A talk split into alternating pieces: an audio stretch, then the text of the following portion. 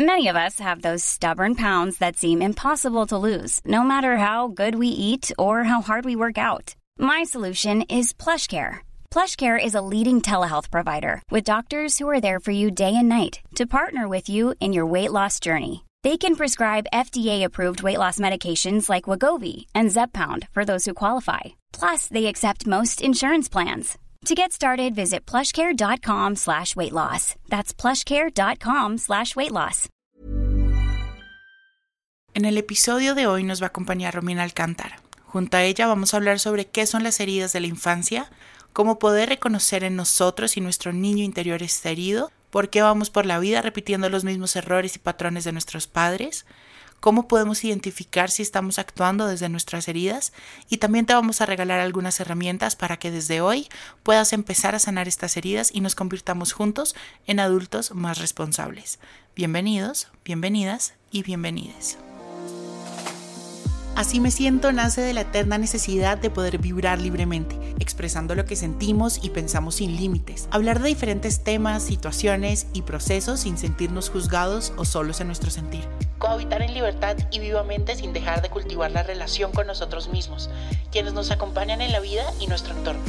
Soy Juan José Tejada y en este espacio, a veces solo o acompañado por amigos, profesionales, gente que quiero y admiro, vamos a hablar sin filtro de cómo nos sentimos y todo lo que pensamos sobre temas que todos deberíamos poner en conversación. Bueno, para este episodio quise invitar a alguien em, a quien admiro un montón, no solo como profesional, sino como mujer, que además es mexicana y para los que me conocen saben que yo amo México con mi vida. Ella es psicóloga transpersonal con especialidad en terapia sistémica, en terapia de pareja y en terapia del trauma y habla de muchos temas, dentro de esos eh, las heridas de la infancia, que es el tema que nos trae hoy. Así me siento, ella es Romina Alcántara, era mi Romy. Hola Juanjo, la verdad muchas gracias por, por la invitación. Muchas gracias por ese amor a México. Yo tengo un amor también loco a Colombia, entonces creo que hay una conexión ahí, ahí muy fuerte. Gracias por la invitación, gracias por permitirme hablar aquí. Entonces, aportar un, puntito eh, a este proyecto tan amoroso que tú tienes. Ay, gracias, mi Romy. Este es tu espacio. Y como te contaba, vamos a hablar de las heridas de la infancia. Y creo que para abrir la conversación me gustaría que habláramos un poco qué son las heridas de la infancia. Expliquémosle a la gente que nos escucha qué son esas heridas, cómo se generan, eh, cómo se viven, cómo se ven en la vida de nosotros. Claro, creo que cuando las personas escuchan de esto, hacen como un clic, ¿no? Creo que eh, los que no sepan qué son las heridas son, son situaciones con una carga emocional alta en la que no tuvimos las herramientas para sostenerlo. ¿Y qué significa esto? Pues podría ser como que de qué me estás hablando, pero mm, cuando somos niños, todas las experiencias que, estamos viviendo son experiencias muy nuevas. O sea, la, realidad es que todo es por primera vez. Entonces, la primera vez que nos sentimos solos, la primera vez que, que nos sentimos asustados, con miedo, con tristeza, con alegría, estamos hablando de todas las emociones, pero pero las que nos marcan y que no quisiéramos tener, las que nos están limitando en este momento, pues no son esa felicidad eh, loca que tenemos por algo. Realmente son esas emociones que, que no hemos podido transitar como tristeza, como abandono, como miedo, como... Entonces, ¿qué sucede cuando ese niño no puede sostener esas emociones? Que como somos unos niños sin una conciencia racional, pues necesitamos y dependemos de algún adulto que nos esté sosteniendo ese dolor o sosteniendo ese, esa emoción. Cuando no tenemos a, ese, a esa persona, que pues puede ser lo más normal, ¿no? No estamos 24/7 con alguien muchas veces, sentimos esa falta de y empezamos a creer, crear estas heridas emocionales. ¿Y por qué lo quiero explicar así? Porque muchas veces pensamos que son traumas muy, muy grandes que nos dejaron eh, nuestros cuidadores o padres y, y la realidad es que no. O sea, esto es algo que todos, todos tenemos y es un proceso normal en la evolución del ser. Estas, estos también pueden ser traumas transgeneracionales. Esto que significa también es que si nuestra madre, por ejemplo, hablando, hablando ahora de la madre, luego también pondré ejemplos del padre y también quiero que sepan que cuando a veces decimos madre o padre son la energía que representa la madre y la energía que representa el padre. Muchos no tenemos esas figuras em, de estereotipo masculino o femenino, pero realmente eh, hablando de la energía, eh, em, nuestra madre cuando siente algún dolor en nuestro embarazo, algún rechazo a su propia vida o, a la vida que va a comenzar con su pareja, em, inconscientemente puede sentir un rechazo a que, ese, a que ese niño o niña venga a esta vida a sufrir quizás lo mismo que ella está sufriendo, al dolor que ella está viviendo. No tiene que ser nada grande, tiene que ser a lo mejor momentos pequeños de depresión, momentos de tristeza.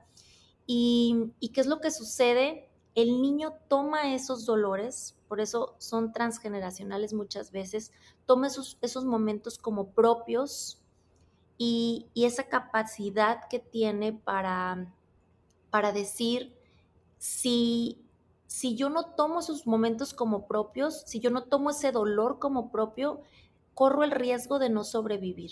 O sea, es mejor que mamá esté bien y que papá esté bien para entonces yo llegar a un clan y poder pertenecer y poder sobrevivir a ese clan. Esto es algo en una parte biológico. O sea, eh, ese, ese producto, porque a veces no ha nacido, necesita ciertas características emocionales para llegar al mundo y sobrevivir. Entonces, bueno, es, es parte de nuestra evolución, es parte de nuestro crecimiento, porque son de los 0 a los 7 años, porque en esa etapa se crea nuestro inconsciente. El inconsciente es el que en nuestra etapa adulta determina nuestra personalidad, nuestra realidad actual, nuestro, cómo, nuestra percepción, cómo vemos al mundo, cómo cómo percibimos nuestras relaciones, cómo también nos relacionamos con nosotros mismos y con los otros. O sea, realmente esa, ese inconsciente lo podemos llamar así como, como el software de, nuestros dispositivos. Em, el dispositivo es el cuerpo, pero sin, sin ese software, sin ese, sin ese inconsciente, pues, pues no funciona, no sabemos cómo eh, actuar de una forma rápida. Y esa es la cosa, tenemos que actuar de una forma rápida y por eso son, son actitudes inconscientes y por eso es tan difícil cuando estamos, ya somos adultos poder cambiar de una forma rápida sin acceder y sin entender nuestro inconsciente. De acuerdo. Romy, ahorita, por ejemplo, que hablabas, me daba cuenta, yo creo que ahorita puedo reconocer algunas heridas que yo puedo tener de la infancia, Em, pero nunca las había pensado en que muchas de esas pueden ser generacionales, ¿no? Eh, que posiblemente muchas de esas heridas que las puedo reconocer de alguno de los dos lados o de mamá o de papá, muchas de esas heridas pueden venir también con ellos de, sus, de mis abuelos, de mis bisabuelos. Em, y sí es importante. Y ahorita quiero preguntarte un poco, Romy, de cómo podemos nosotros reconocer cuando nuestro niño interior está herido, cuando tenemos esa herida de la infancia. Em, yo la verdad la he reconocido porque de pronto me la han marcado en terapia o porque yo me he dado cuenta que todavía eso me sigue doliendo porque de pronto mi mamá o mi papá me lo siguen repitiendo, me lo siguen diciendo o, o, sigo sintiendo dolor en algunas actitudes de ellos, pero ¿cómo podemos reconocer nosotros esas heridas? Es importante, yo creo que para conocer algo, primero sepamos de qué estamos hablando. La mayoría de nosotros eh, pensamos que es que yo soy enojón, es que yo soy una persona triste, nos identificamos con algo. Yo soy eh, hasta en el físico, yo siempre he sido gordo, yo siempre he sido flaca, yo siempre he sido, ¿sabes?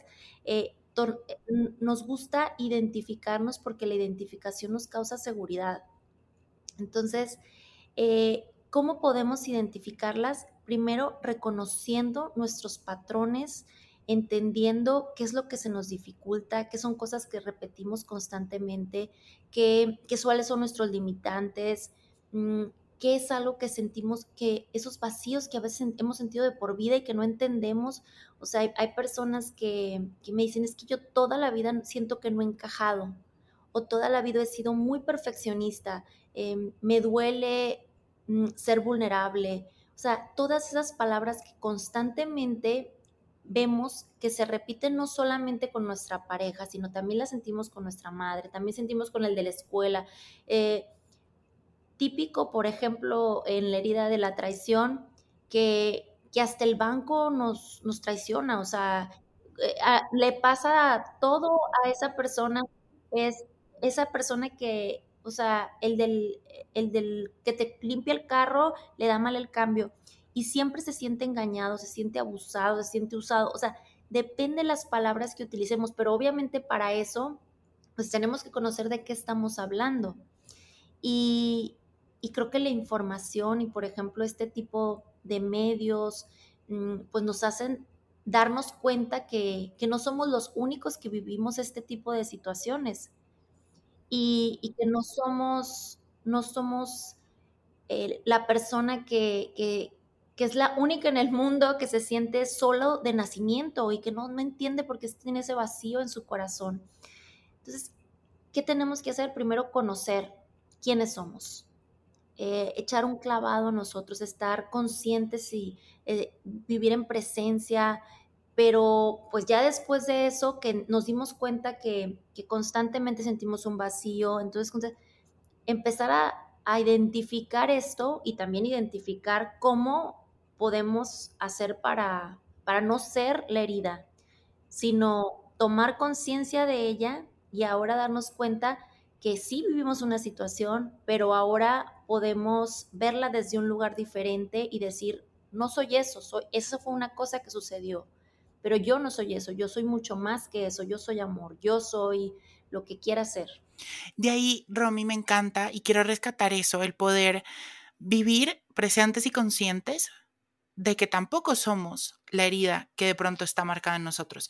Yo te cuento una herida que yo, por ejemplo, he logrado identificar em, y la identifico un montón por parte de mi mamá, por ejemplo, es el tema un poco de la recriminación por el cuerpo. ¿No? Que... Humillación. Sí, que, que por ejemplo yo no, no la sentía, digamos, que venga de, o que naciera de un lado eh, de odio o algo así en mi mamá, no. Muchas veces todo eso nacía del lado de la preocupación, ¿no? El, tema de por tu salud, eh, cierra el pico, por tu salud, hagamos dieta, ¿no? Em, y ahorita, que después de muchos procesos que yo he vivido y de terapia y de infinidad de cosas, pues yo me he dado cuenta que realmente yo no quiero repetir esos mismos errores y de pronto repetir ese patrón de recriminar el cuerpo, de hablar del cuerpo del otro, porque yo decía, me causa terror y pavor que yo el día de mañana que vaya a ser papá, eh, vuelva a caer en eso, ¿no? Porque soy consciente del, del es que no me gusta utilizar mucho la palabra daño, pero del, del marcaje que deja en la cabeza de todos. Entonces, ¿cómo podemos eh, vivir una vida sin repetir esos patrones y no viviendo desde esa herida. Lo que platicaba, y lo digo siempre en mis redes y siempre eh, cuando doy mis cursos, es que pensamos que nosotros tenemos la herida por nuestros padres, ¿no? Porque es lo que repetimos, nuestros cuidadores son los que marcaron esos, esas situaciones. Y, y la realidad es que vivimos ciertas situaciones porque nos han apoyado a, crecer y evolucionar. Pero, pero realmente el que nosotros podamos entender esa herida también va a ser nuestro trampolín a nuestra felicidad. ¿Sabes? Porque tú, o sea, tú sabes que tienes eso, pero en el momento en que te, o liberes quizás de, de esa recriminación, que viviste o, o, ese, como dices tú, es difícil para poner la palabra dolor, pero esas incomodidades que, que pasaste por esta quizás mm, ganas de tu mamá de que tú fueras saludable, ¿no? Eh, ahí podemos identificar que hay una falta de aceptación a lo que es. Y eso casi siempre pasa eh, en este tipo de relaciones. Entonces, reconociendo que nos podemos aceptar con todo y la herida y aceptar lo que sucedió en el momento que se creó la herida y que a veces se sigue repitiendo, entonces ahí puede haber una cicatrización de la misma. ¿Y por qué? Porque la raíz de que, del momento en el que se crea es que mamá no tiene una aceptación propia de su cuerpo o de su imagen. Entonces, recordemos que, que, no podemos dar algo que no tenemos. Y, y, nuestros padres hicieron lo que pudieron con las herramientas que tuvieron para darnos.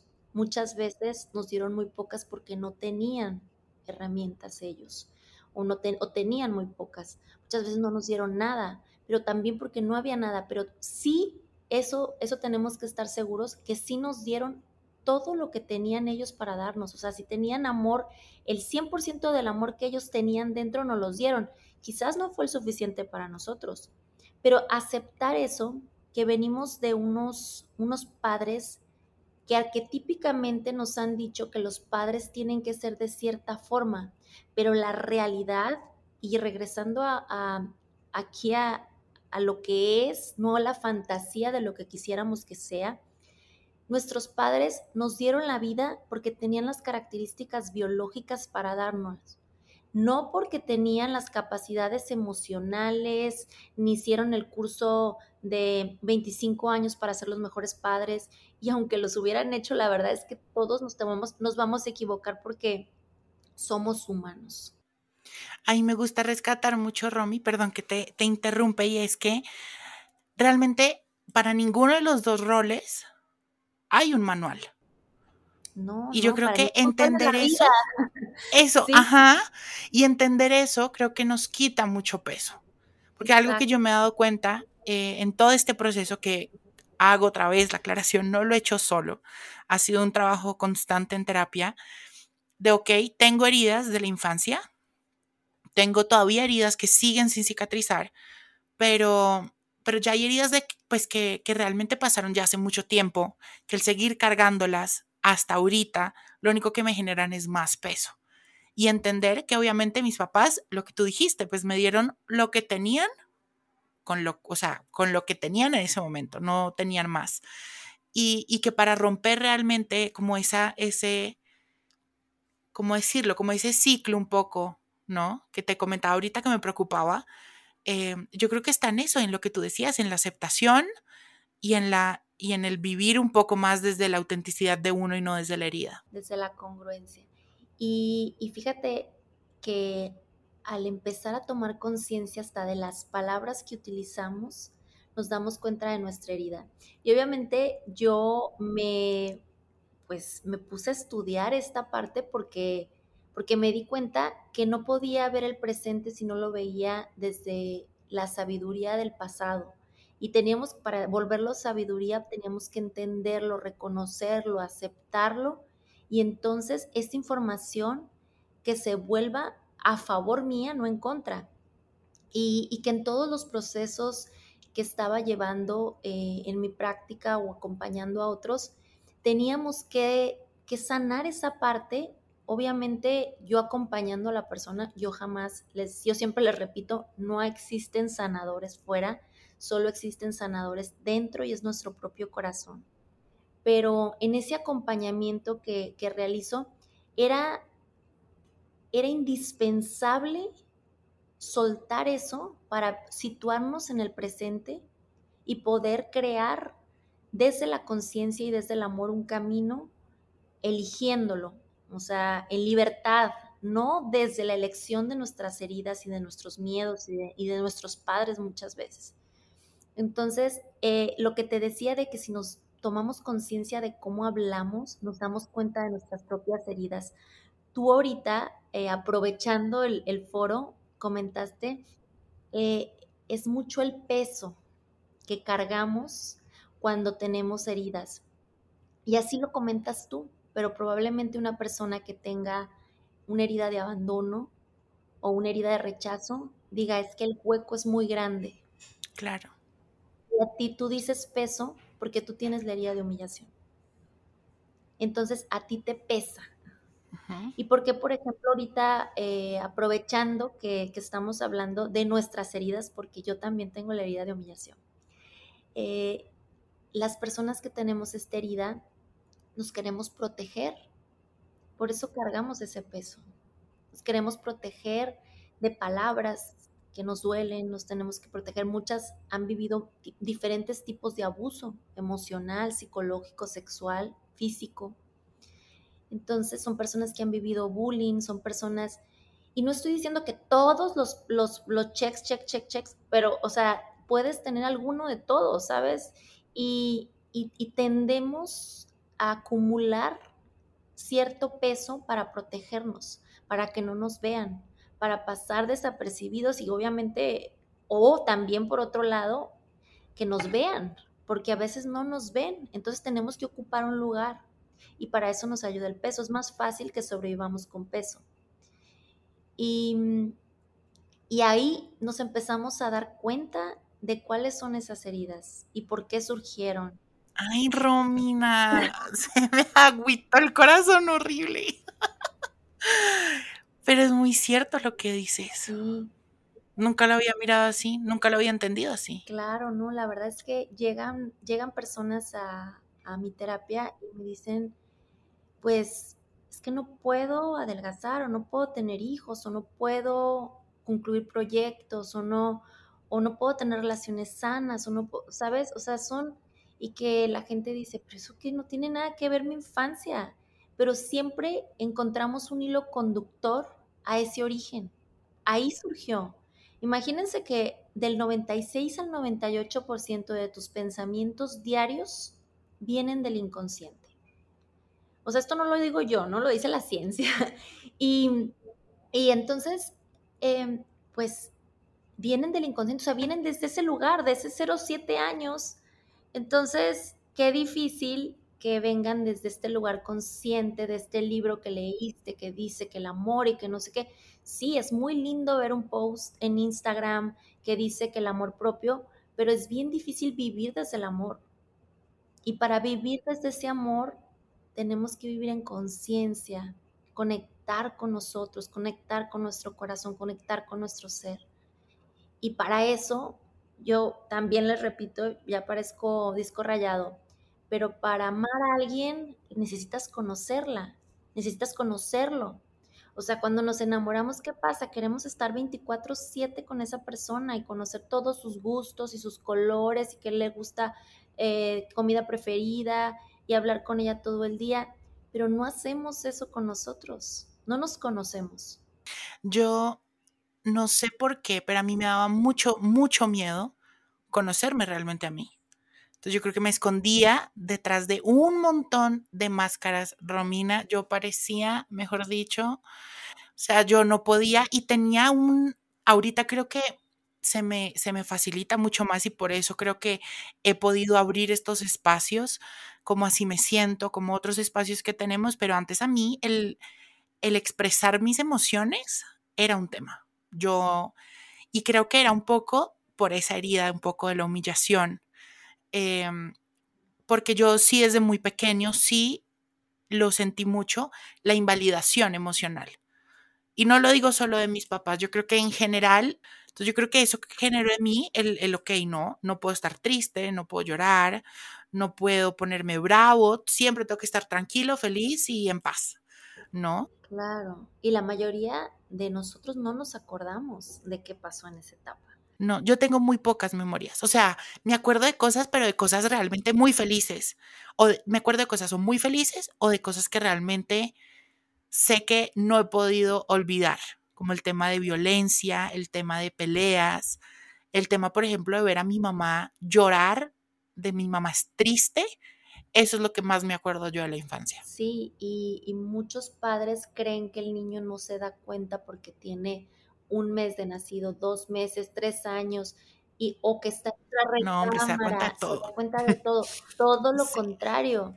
Los niños en esa etapa están en estado como si estuvieran hipnotizados. están adquiriendo, son niños esponja, todo, todo lo agarran.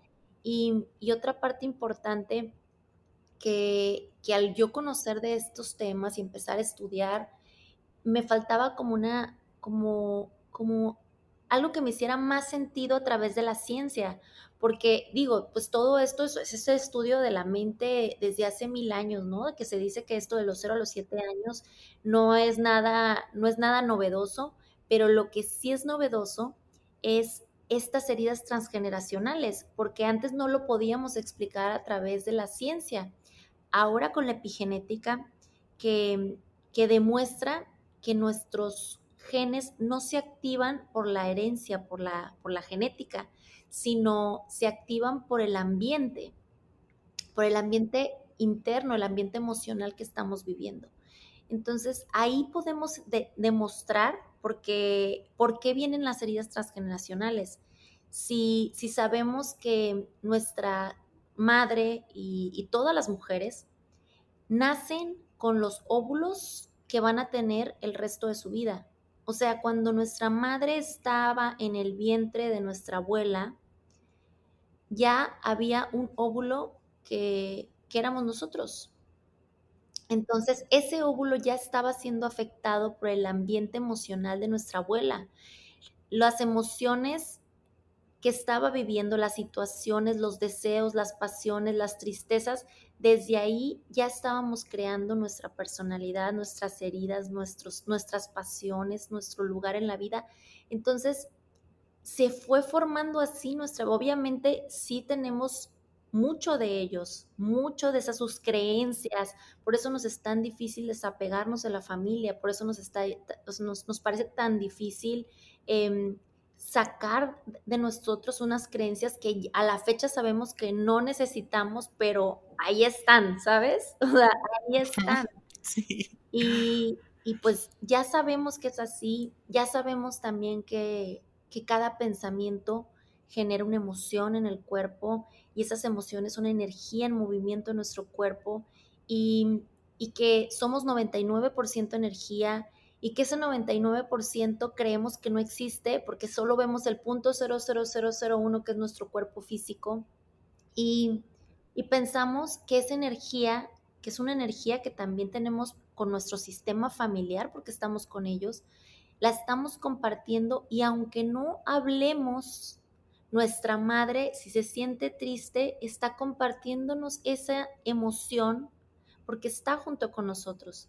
Entonces, ¿qué sucede? Ese niño siente esa tristeza porque depende emocionalmente de la madre completamente y también del padre. O sea, no, esto, la madre de los primeros años es muy importante porque el niño todavía no entiende, entiende hasta el año y medio que no es como un brazo más de la madre. Entonces, por eso todavía es mucho más importante, pero, pero bueno, si la madre tiene una mala relación con el padre y la madre no se siente apoyada por el padre, entonces eso también va a sentir el niño.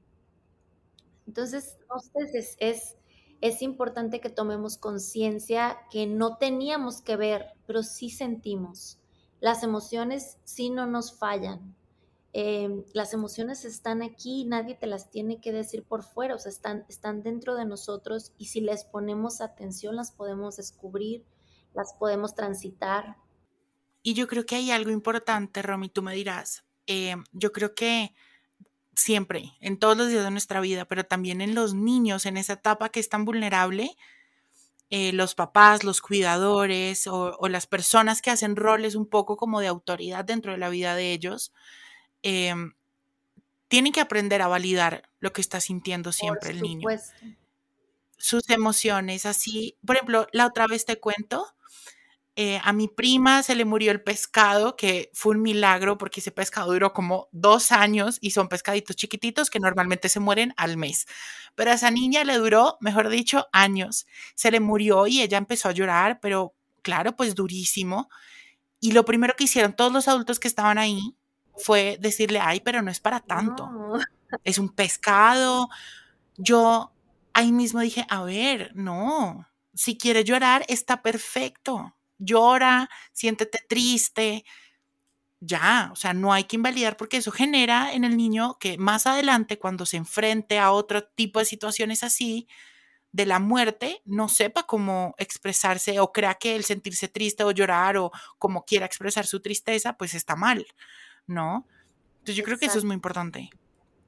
No, no, la, lo más importante para un niño es ser visto, es ser reconocido, es ser validado, es ser escuchado. Eso, eso, o sea, si un niño no tiene eso, entonces crea esas heridas. O sea, es, son, y dependiendo en, en qué situación es dependiendo la herida, dependiendo en qué edad es la herida, depende de la herida que tiene la mamá, es la herida. O sea, depende de muchas situaciones, pero lo, lo, lo más necesario para un niño son esas cosas. Sentirse reconocido, aceptado, ese, esa es una necesidad biológica de pertenencia. Eso nos, pasa a, los humanos. Los humanos estamos somos dependientes emocionales de nuestros cuidadores y de nuestros padres, si no, no podemos sobrevivir. Entonces, eh, ese es un sentido biológico de pertenencia. Si no lo tenemos cubierto, entonces empezamos a sentir todas esas carencias. Y, y no sé si, si quisieras que dijéramos un pedacito de cada herida para que la audiencia empiece a decir, ah, pues yo por aquí, yo por acá. Por favor, eso justo te iba a decir, ¿qué tipos de heridas hay? Porque ya hablamos de cómo podemos reconocer heridas y de cómo podemos tratarlas, pero ¿cuáles hay? Son cinco. Son cinco y vamos a iniciar como por, pues por la que se crea antes de nacer, que es la herida del rechazo. ¿Y, y por qué antes de nacer, porque esta herida, si nuestra madre y nuestro padre no estaba listo, no se sentía en ese momento, por alguna razón, eh, no esperaba a este niño, no, no lo, pues fue algo que no, no lo quería, eh, dependiendo todas estas emociones que tuviera, dicen, de seis a ocho meses antes de la gestación, o sea, em, antes siquiera de Estamos, hablando de mucho antes. Y a ver, hay autores que dicen que 18 meses. Y sí, qué fuerte. Y, y, todo esto no, no viene de que ay, vamos a hacer una estadística, viene de estudios de cómo se afecta el espermatozoide y el óvulo 18 meses antes. Entonces, hablando de esto, se puede gestionar eh, eh, en el proceso y los ciclos de, de transformación del óvulo, del endometrio, o sea, de todo, lo, por eso se, habla que son estos meses. Pero bueno, si siente algún rechazo por esa vida o por su propia vida, o sea, si la madre siente un rechazo por su propia vida, por alguna tristeza, depresión, enfermedad, miedo, una relación complicada con el padre, entonces se genera la herida del rechazo.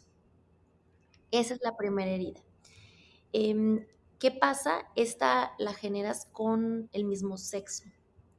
Em, es, una herida casi siempre que esto es muy, muy, muy difícil de decir que el mismo sexo, pero porque, porque realmente casi siempre viene con la madre, pero, pero pues, por ejemplo, si tiene un problema con el padre y el padre es el que rechaza, el, al niño, o sea, dice, no, yo no quería, tenemos otros planes, o sea, no estamos hablando de que diga, quiero abortar, estamos hablando de que tenga un instante de decir, ay, ¿cómo le voy a hacer para mantener una vida si no me mantengo a mí? O sea, qué peligro, qué, o sea, esas situaciones que no tienen que ver con algo horrible.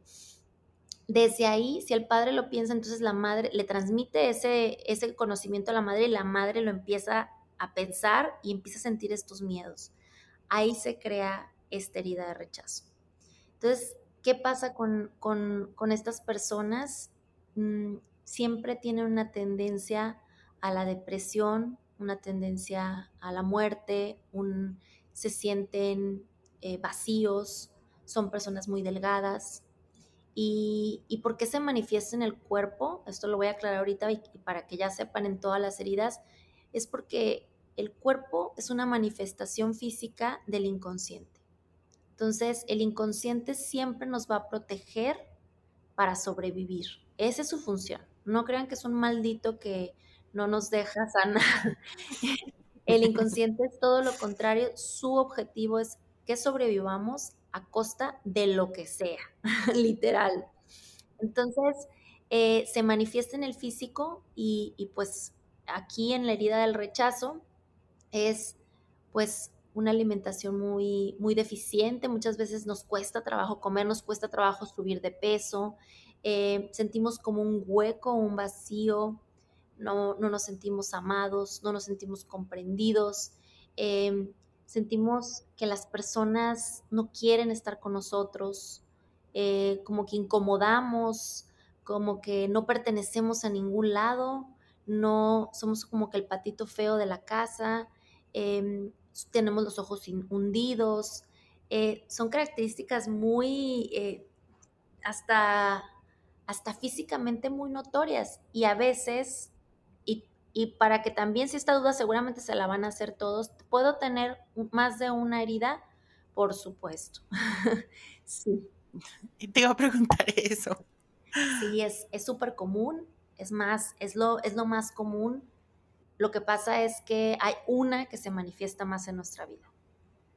Ok. okay? Y esta, esta herida es, sucede, digo, desde los cero, antes de, los, antes de nacer, hasta el año, año y medio. Y, y la herida de la máscara, porque se crean unas máscaras para, para ocultar nuestra herida, para enfrentarnos al mundo eh, a través de esta máscara para que nos ayude a protegernos. Las máscaras estas nos ayudan a protegernos. Em, esta máscara se le llama huidizo, porque son personas que parece que eh, se pierden. Es el típico que volteas y ya no está. Em, que las ves y, son como, como hasta encorvadas. Em, son figuras como para no querer notarse. Para que no querer notarse, para no querer llegar al mundo porque no sintieron ese deseo de su madre o de su padre de llegar al mundo. Em, no sienten como derecho a vivir. Esa es la, esa es la, las palabras normales que, se, se, repiten, como que no siento como, como una autorización para vivir. Y, así es, así lo sintieron, como que no les dieron el visto bueno para llegar a aquí. Y que ¿Qué es el miedo más grande de, de todos tienen como, como una, un tipo de miedo, un tipo de forma de, de, de, que lo demuestran y ellos viven en pánico casi todo el tiempo. Son personas que viven con mucha ansiedad. Y sí, y la otra, otra cosa importante es no se sienten valorados. Son personas que todo el tiempo te, te dicen es que haga lo que haga, nadie, nadie valora mi trabajo, nadie valora lo que soy. Y por parte de la alimentación, eh, comen muy poco, les gusta el azúcar, son, tienen tendencias a consumir sustancias o drogas. Mm, ¿Y qué otra cosa puede ser? Ah, son súper complacientes. Les encanta complacer. Eso es, parte de, una, la, complacencia es una forma de manipulación emocional para que las personas nos amen. Es difícil verlo de esa forma, pero al complacer al otro y no siendo auténticos por si queremos decir no o sí, entonces lo que, lo que hacemos es, es darnos al otro para que esté con nosotros, para que se quede con nosotros. Entonces, pues bueno, yo creo que me, apuro porque luego me tardo mucho en cada una. Eh, sigue la herida de abandono, te digo que vamos a cruzarlas de, en fechas, la de abandono después del, del año y medio hasta los tres años. Esta se vive con el sexo contrario. Y pues la herida de abandono son personas que vivieron un abandono emocional o físico, no tiene que ser siempre físico, porque dicen, pero mis papás ahí estaban. Lo que sienten es carencia de afecto, que siempre les hace falta amor. Y son personas muy, eh, pues se puede decir que en relaciones que están pidiendo es que no me amas, es que seguro que si quieres estar conmigo, seguro que me amas, eh, no me demuestras tu amor, no me abrazas, no me cuidas, no me, o sea, están todo el tiempo pidiendo más, más afecto. Esto, esto sucede con, ah, si hablaba del sexo contrario, son personas que tienen relaciones dependientes. Es, esto es súper, súper normal. Y por ese abandono que vivieron, su mayor miedo es estar solos, es la soledad.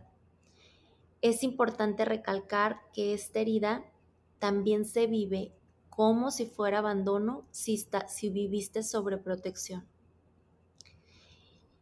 Y, y esto es, la gente dice, ¿cómo si mis papás no me dejaban ni un segundo y todo el tiempo estaban ahí? Porque cuando nuestros padres están sobreprotegiéndonos, lo que nos están enseñando es no a confiar en nosotros mismos, es no a tener confianza y, certeza de quiénes somos, de, de si podemos solos eh, hacer algo, pues no nos permiten hacer nada porque tienen miedo, no tienen falta de confianza propia, entonces tienen falta de confianza en, en nosotros. Entonces vivimos eso y también lo sentimos como, como un abandono. Son personas que viven a través de la, del victimismo y también son personas delgadas. Eh, también es común que tengan trastornos alimenticios como la bulimia. Y, bueno, eh, sigamos. Ahora viene la, la de nosotros, que es la humillación. La humillación siempre es la única herida que se vive con la madre. Esta es la única que es, es de la madre. La humillación es carencia de libertad. Eso, eso es. Eh, nuestra madre, hay una falta de aceptación muy grande en ella y, quiere también tener una, pues en nosotros, vivir a través de nosotros esa, esa falta de perfección que ella nos siente, esa falta de aceptación que ella nos siente. Em, también se pone muchísimas limitaciones por, por esa libertad que le, que le pusieron. Hay autosaboteaje continuo, o sea, nunca nos sentimos suficientes. Eh, hablo en, en, mí porque yo tengo esa, esa herida y creo que todos los que la tengamos van a identificarse que siempre sentimos, nos ponemos en situaciones para hacernos sentir menos, para saber y reafirmar que, que no valemos tanto.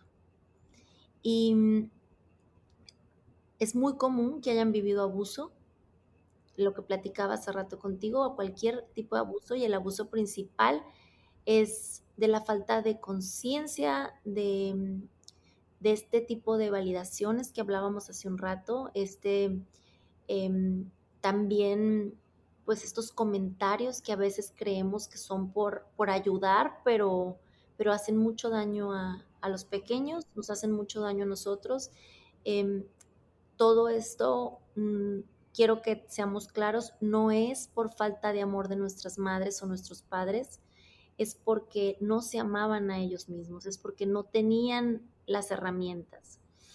Entonces, em, pues es una persona gruesa, es una persona que acumula, es una persona que, es masoquista. Mm, hablaba de eso de, de, que se pone en situaciones incómodas, es súper común. Y otra vez, el miedo más grande que tiene es ser libre, es, es la libertad. Y mm, bueno, de ahí nos vamos a la traición. Bueno, eh, la traición se vive con el sexo opuesto. ¿Y por qué pasa con el sexo opuesto? Porque aquí viene el complejo de Edipo y el complejo de Electra. No sé si lo conozcan o lo hayan escuchado, pero estamos hablando de cuando el niño se enamora de mamá o la niña se enamora de papá. Cuando no sucede esto de una forma sana, entonces vivimos una traición.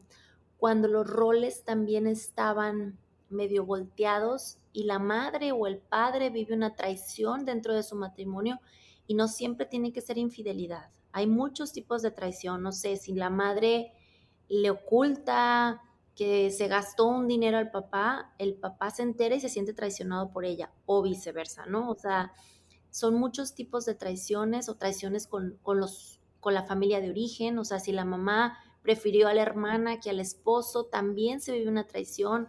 Obviamente también las infidelidades, que eso es como lo más, eh, la traición más común. más común, ajá. Pero lo que existe es una pérdida de confianza, una pérdida de confianza con, con la pareja y, el niño o la niña siente entonces una pérdida de confianza con nuestros padres. Sucede también que, que si el complejo, por ejemplo, si la niña que está enamorada del padre y el en eso también tiene una hermana y siente que, que hubo, que la consiente más ahora ella, que ya no la ve tanto, entonces siente también una traición. O sea, por eso les decía que no es, no es tanto a veces, no son traumas a veces horribles, a veces son situaciones normales que, que no nos sentimos sostenidos. Esa es la, es la parte clave. O sea, no hubo un adulto que nos dijera, aquí estoy para ti, aquí yo estoy contigo, yo te ayudo, yo te sostengo, yo te amo, yo te, yo te veo, yo te apruebo. Ahí es, la, ahí es la importancia, esa es la importancia de, de, de validar lo que hablabas hace rato, de validar a estos niños. Y bueno, las personas que tienen esta herida son personas que tienden a manipular. Es muy común que, que sean manipuladores, seductores. Em, es muy común también que que sean personas que disocian. ¿Y qué significa eso? Es como que, pues yo ni me acuerdo, yo no, yo no vi eso. O sea, la disociación es cuando no tenemos las herramientas para sostener algo, entonces lo olvidamos. No estamos presentes y olvidamos lo que sucede. Son personas controladoras y, y personas sumamente seductoras. Su cuerpo es de, de una persona como Em, no necesariamente muy delgados, pero sí como fuertes, como, como un cuerpo seductor. Eh, son, son personas que la negación se les da, se les da muy bien, la, no, no entender al otro, no, la empatía, y, viven una constante traición con ellos mismos, porque muchas personas infieles no no quieren hacer eso, pero son patrones aprendidos igualmente en la infancia y entendieron que así era el amor, que así era la forma de, relacionarse y les está también doliendo esa forma de relacionarse porque aman a esa persona y no tienen las herramientas para hacer algo diferente. Esto no es ninguna justificación al acto, pero estoy hablando de, de las heridas como tal y cómo podemos verlas desde un lugar diferente para, para poder entender a los otros y a nosotros mismos si estamos viviendo por algo así. Y por último, viene la herida de la injusticia, que pareciera que para, para las personas que no la vivimos es la herida más sencilla, pero creo que las que la viven es una herida muy difícil, son personas casi perfectas. esta se crea de los 5 a los 7 años o de los más o menos 7 años y medio, dependiendo el, desarrollo del niño, pero son personas perfectas, son personas que tienen el, mejor cuerpo de la época, eh, las que se sacan dieces, las que tienen cualquier, o sea, logran todo lo que quieren, son personas autocríticas, em, son rígidos, su máscara es, la, es, es el rígido, y todo está bien. Tienen un positivismo insano, es de, ¿cómo estás? Súper bien, súper bien, o sea, todo está perfecto. Y te volteas y no. Y no, no, no, no, son personas que les cuesta mucho trabajo ser vulnerables y tienden a ser fríos, por lo mismo que no empatizan con sus emociones, tampoco empatizan con la de los otros, pueden parecer un poco egoístas, Em, están muy, muy enfocados en sus objetivos y, pues se controla siempre. O sea, eso es lo, lo más importante, controlarse y no viven en su potencial porque a veces quisieran ser más relajados, más libres, más comer una pizza sin preocuparse y, y, son demasiado exigentes y rígidos con ellos. Romy, y en esa herida puede que de pronto también esta persona que tiene la herida de la injusticia sea una persona que está buscando justicia constantemente, que, que, de pronto socialmente, o sea, que socialmente es como ahí el rebelde que siempre está gritando y que no, y que justicia y justicia. Exacto. Porque te voy a decir, esa es una herida que yo tengo. Ahorita describiste todo lo que soy. Em, y siempre, desde el, desde el colegio, yo me la pasaba en psicología porque yo era la cabra loca, rebelde, que siempre buscaba que todo fuera justo, que todo fuera transparente, que todo fuera eh, como en Disney no lo pintaban un poco, ¿no? Sí, es, es una fantasía interior que tenemos de que tiene que existir la perfección, cuando, cuando la realidad es que la perfección es interna, esa perfección con la que nacemos todos, o sea, o todes. La realidad es que no existe eh, esa perfección por fuera, solamente existe por dentro. Y como nadie la puede ver, entonces queremos sacarle afuera, pero la realidad no es así. El amor no, no se ve en lo físico, se ve en las expresiones. El amor es una energía de expansión.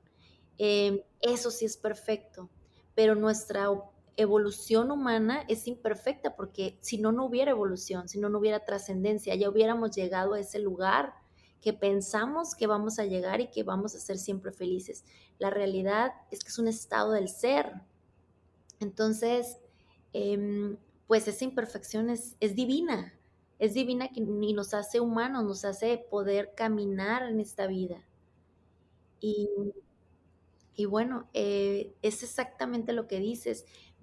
cada una de, las, de las heridas se manifiesta en ciertas actitudes, em, roles de vida, nuestra pareja. El conocer las, las heridas de nuestra pareja es, es, es reconocerla y amarla, realmente es súper bueno que, en las relaciones se conozca la idea del otro y veamos desde dónde nos estamos relacionando y por qué tenemos esos enganches o pleitos y, poderlos transformar a una relación que esté en constante evolución.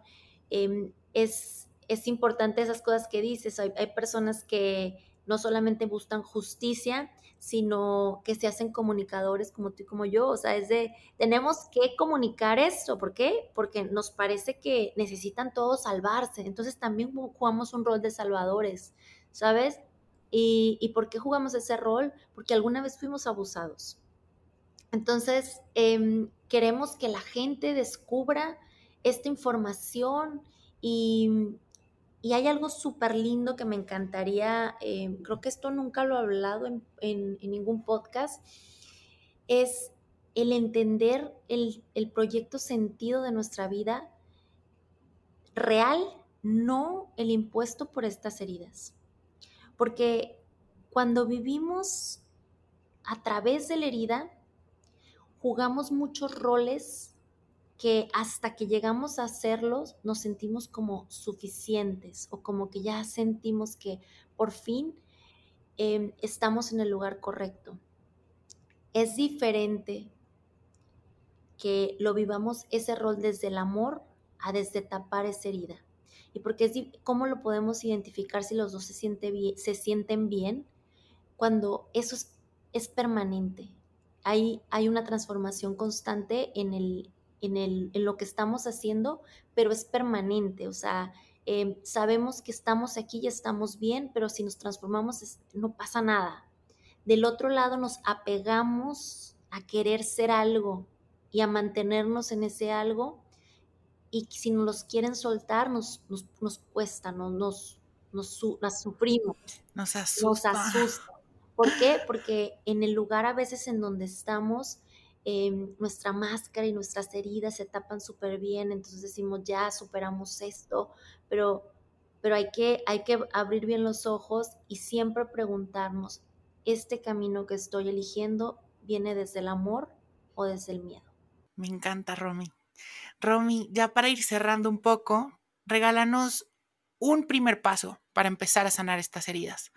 ¿Qué es lo que tenemos que empezar a hacer para, para sanar todas estas heridas? Conocernos conocernos. Me encantaría que si todos pudieran echarse una hora, una hora, o sea, después de escuchar este podcast digan, ay, bueno, ya, pues ya lo escuché, ya me resonó, ahora sentarte y, y en tu, en toda tu vida, escribe en esa hora cuántas veces has tenido esos quiebres emocionales y escribe, y por qué han sido. Casi siempre vamos a decir, porque fulanito me rompió el corazón, porque mi mamá me hizo esto, porque no pude... Eh, al empezar a escribirlo, vamos a encontrar coincidencias en esos quiebres. Esas coincidencias nos van a llevar a nuestra herida. Nos van a llevar. Y vamos a terapia, con eso.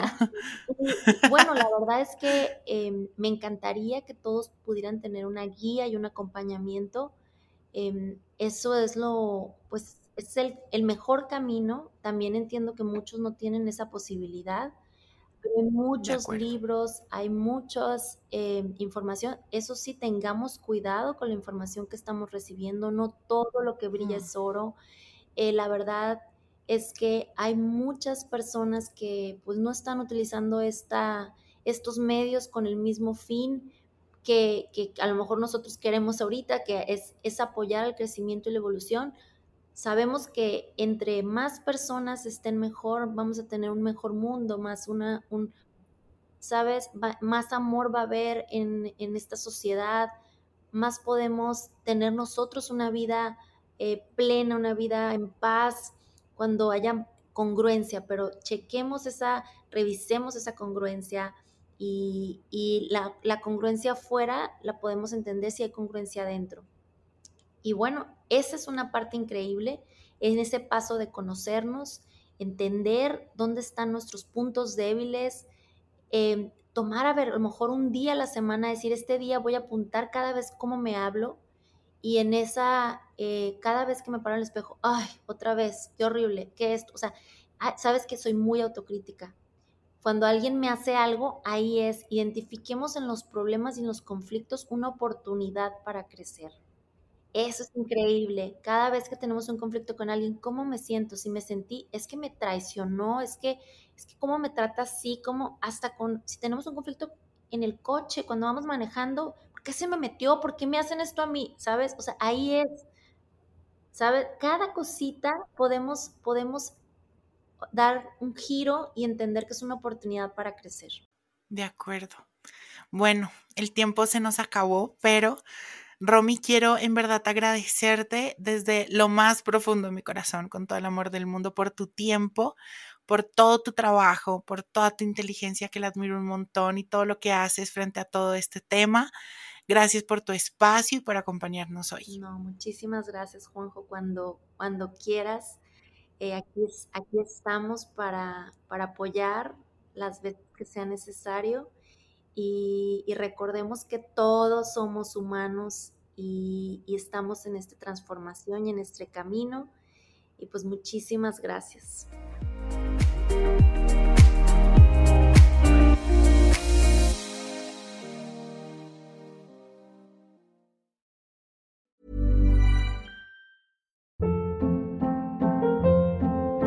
Hold up. What was that? Boring. No flavor. That was as bad as those leftovers you ate all week. Kiki Palmer here, and it's time to say hello to something fresh and guilt-free. Hello Fresh. Jazz up dinner with pecan-crusted chicken or garlic butter shrimp scampi. Now that's music to my mouth. Hello Fresh. Let's get this dinner party started. Discover all the delicious possibilities at hellofresh.com.